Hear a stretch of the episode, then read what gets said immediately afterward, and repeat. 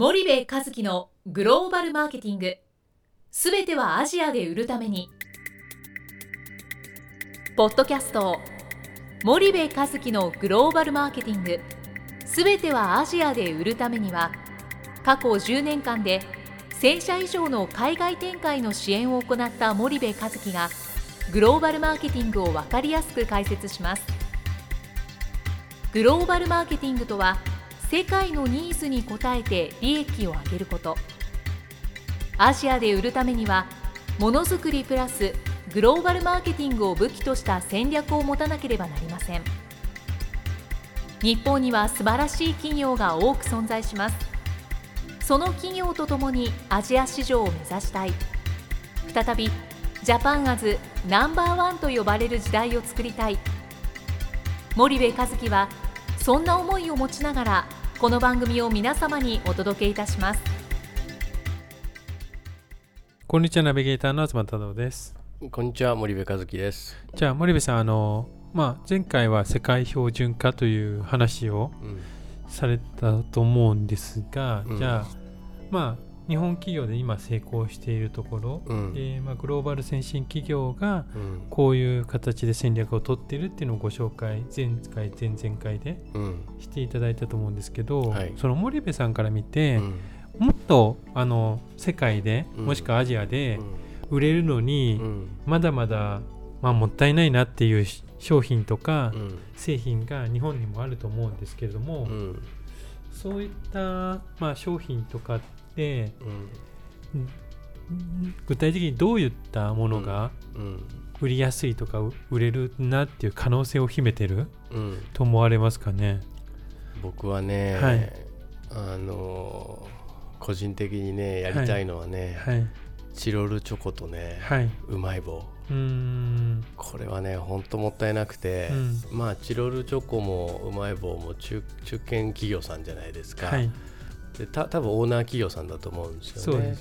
ではいどちらも10円ですと、うんうんでコンビニで10円で売ってるんですよ。うん。で消費者のいわゆる小売価格が10円ですよと、うんでコンビニに入る前にねうまい棒なんかね問屋一つ入ってるんですよね。製造メーカーがあって、販売会社があってコンビニがあると。うんでそうなってくるとその10円をねうん。うん3社で分けてるわけですよ。はいですからこんなコスト競争力のある商品はなくてで例えばフィリピンとかで言うとうん。その TT で売られてる、まあ、商品はい。例えばグラム数の少ないスナック菓子とか、うんうん。えーチョコレートスナックとかうん。ああいうものってまあどれぐらいですかね10ペソぐらいかな？はいはい。あごめんなさい。5ペソか、はい。5ペソぐらいですよね、うっんていうとまあ1 2 3円ぐらいなんですよね、はいでそうするとチロルチョコとか、ううんまい棒なんて、うん。もう思いっきり ASEAN のうん。TT 市場にはまる商品なんですよね、はいはいはい。で最初は当然工場が現地にないので、うん。えー若干高めに触れちゃうと思うんですけども、はい。ある程度市場占有率上げられたら減産減販ができるわけですよ、うんうんで究極消費財なんて減産減販をするべきじゃないですか。そうですねで、えーまあそれは別にその ASEAN の FTA があるんでインドネシアで作ったものを ASEAN 中に輸出するっていうこととか、まあはいベトナムで作ったものを ASEAN 中に輸出するっていうことも減産減販として捉えた場合にね、うん。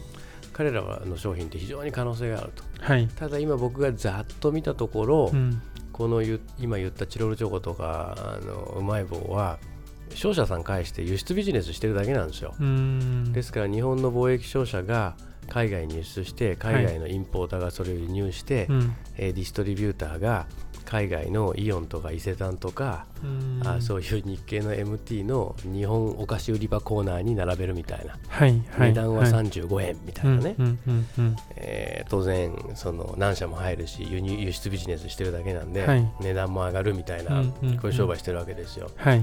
でこんな商売してたらマーケットなんてもう数パーセントじゃないですか。そうですね。市市場全体うんの数パーセントにも多分なんないよね、うん。イオンと伊勢丹だけ世界であのアジアで売ってたらね。はい。でそうするともしこういう企業がその戦略ををしっかり作って、うん。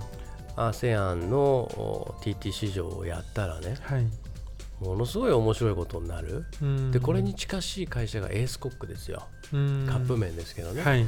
日本では日清との格差って言ったらまあね巨人の日清に対してエースコックってね、そうですね、うん。ですけど例えばベトナムなんかだともう50%のシェア超えてるわけでしょ？はい。圧倒的にエースコックだうんという話なんで、まあチロルチョコとかうまい棒あと大阪のパイン飴っていう会社あるんですよね。はいはい。昔からあるパインの飴あるじゃないですか、うんうんあんなのも全然 ASEAN でやれて、うん。結構その日本の、えー菓子メーカーさんのはい。中堅クラス、うんうん。そこそこ体力もあるし内部留保もあって、うん。けどグローバル人材いませんと、うん。海外ビジネスと言ったら輸出でしょって社長はい。会長が思ってるみたいな会社がね、はい。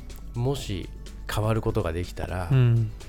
僕はね日本の大企業よりももっともっと大きな会社になると思ってるんでね、はいこういう会社はいいですよね。それまあそのチロルチョコもうまい棒も、うん。もうままさしく一点突破のうん。企業にうん。当たるということですようん。ね一。点突破させられるし、はい、あとそのコスト感もうんいいんですよね。うん、はいはいはい。でオーナー企業だと思うので、おそらくオーナーがある程度腹落ちすれば判断が早いでしょ？うん。うんそうするとまああの我々のような支援側もね動きをあの早くできるわけですよ。はい。あの無駄な社内の政治のあれがないんでね。うんうんなんでまあ面白いと思いますけどね。なるほど。もうちょっと少し具体的に、うん。その森部さんがうん。面白いと思われるポイントっていうのは、うんどういったところうんなのかっていうのを教えていただきたいんですけど。まずはい、そのい一点突破できる強い商品を持ってる。うんうん、日本国内でね。はい。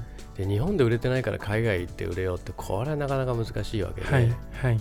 やっぱり日本で一点突破の商品を持って、うまい棒を知らない日本人なんていないですよね。いないですよね。うん。チロルチョコ知らない日本人もいないよね、うんうんうん。っていうこの一点突破の商品を持ってるってことは一つ。はい。でこれがいわゆる安いわけじゃないですか、うん。10円っていうね、うん。だって昔から10円でしょ？はい。僕小学校の時10円だったからね。そうですよね。で今も10円じゃないですか、うん。だからこのそのコスト競争力の高さはい。ものすごい企業努力されてると思うんですよ、でこうういう会社はあのその製造コストを現地化させるためのん、うん、そのイノベーションをできる会社だと僕は思ってるんですよね。はいはいなのであのそこは魅力の2つ目ですよね。うんうんで3つ目の魅力がオーナー企業であると。うんうん。うんでやっぱオーナー企業強いですよアジアでビジネスするのに。アジアで成功してるアジアの現地の企業なんか全員オーナー企業じゃないですか。はい。だからどっかと組むとかねどっかと何かするって言ってももうオーナー企業はやっぱ強いので、この3つから判断をしてるんですけどね、はいはい。なので僕がもしお手伝いをする機会があれば、うん。まあ、やりやすい。うん。なんだろう。そのうちの場合その78割あのある程度やれると思わなければ、まあ、お仕事受けない、えースタンスで、まあ、僕は今までやってきてるんだけどもはい。このチロルチョコとかうまい棒は、まあ、9割5分いけるでしょっていう、うん。そのなんだろう感覚値を、うん、持つっていうのは、まあ、そういう3点から判断をしてるんですけどね。はいはい。なるほど。あとまあこれは TT にはちょっとはめないですけどね、あのナトリっていうねはい。お酒のおつまみばっか作ってるとこあるんですよ、うん。そのサラミとチーズとかね、はい。トリュフの入ったなんとかチーズとうんかね、うんうん。こんなのもね欧米ヨーロッパ含めてね、はい。ものすごい可能性があるけどここもおそらく輸出ビジネスしかしてないチャンネルビジネスはやってない、うんまあもったいない会社いっぱいありますよね日う本んにね、うんうん。うん。まあそういった会社がうん。まあ前向きにうん。自社の戦略を持って出ていこうとするとうん。面白いんではないかと。そうですね、はい。もう今までやってきてる今までの海外の輸出ビジネスでしょっていうこの常識をね打ち破れるかどうかなんですよ。はい。でこれがねいまいちうんってハテナが出ちゃってるんですよね、うん。こういう会社って、うん。だからそこを突破できたらねものすごい面白いと思うんですけどうね、ん。わかりました。じゃあ今日はあの時間が来たのでここまでにしたいと思います。はい、森部さんありがとうございました。はい、ありがとうございました。本日のポッドキャストはいかがでしたか？番組では森部和樹への質問をお待ちしております。ご質問は podcast アットマーク spydergrp.com ポッドキャストアットマークスパイダー grp.com までお申し込みください。たくさんのご質問をお待ちしております。それではまた次回お目にかかりましょう。